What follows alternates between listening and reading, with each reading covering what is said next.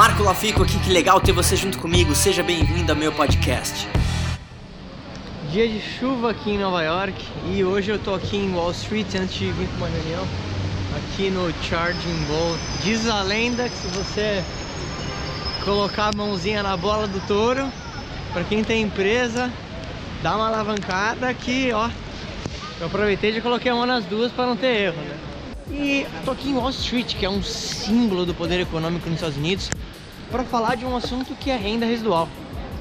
E muita gente talvez já ouviu falar sobre isso, mas não sabe exatamente o que é, e é sobre isso que a gente vai conversar hoje. Renda residual é uma metodologia, é uma ideia sobre como ganhar dinheiro. Então, antes de explicar isso com mais detalhes, uh, a gente tem basicamente dois tipos de renda, vamos dizer, modelos uh, de negócios, vamos dizer assim. O primeiro é o que a gente chama de renda linear. O que é renda linear? Renda linear é aquela renda que você trabalha e ganha. Você literalmente troca horas de trabalho por dinheiro. Então, pensa, por exemplo, num empregado ou autônomo. Então, ele vai lá, trabalha, ele ganha aquele salário, e o autônomo, por exemplo, como um dentista, mesma coisa, ele vai lá, trabalha, ganha sobre, por exemplo, a consulta que ele fez, acabou. Perfeito. A renda residual é um conceito um pouco diferente e eu vou te explicar por que é um dos melhores conceitos financeiros que você poderia trabalhar.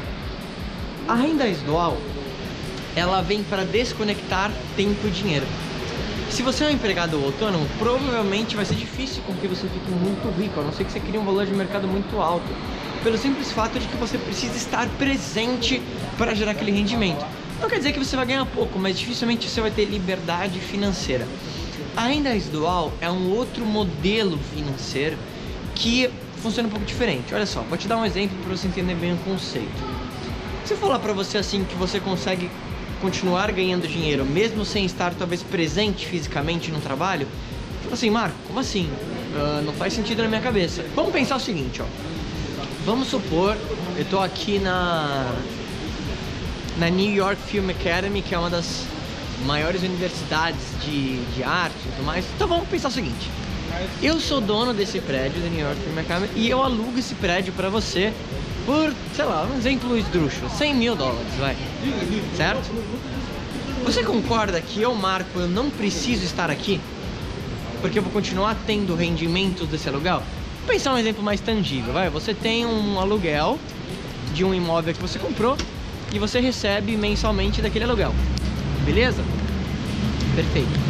Esse é o conceito de renda residual.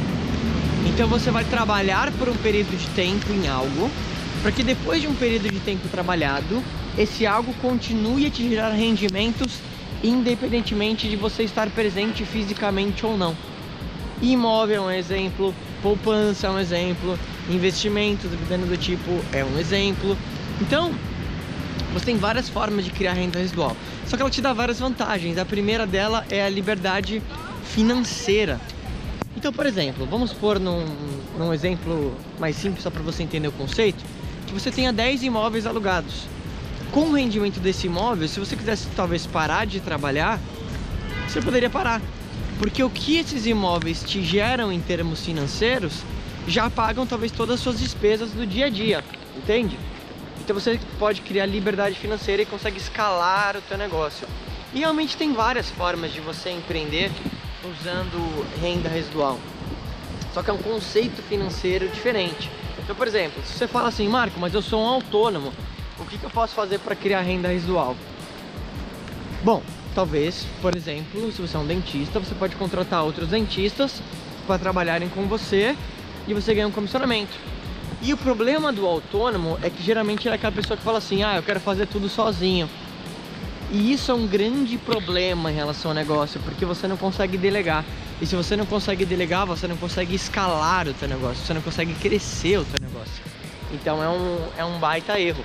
Então pensa talvez nesse vídeo como é que você poderia criar a renda residual que você poderia né, desenvolver no teu negócio. O que, que você poderia fazer para viabilizar isso no que você faz hoje?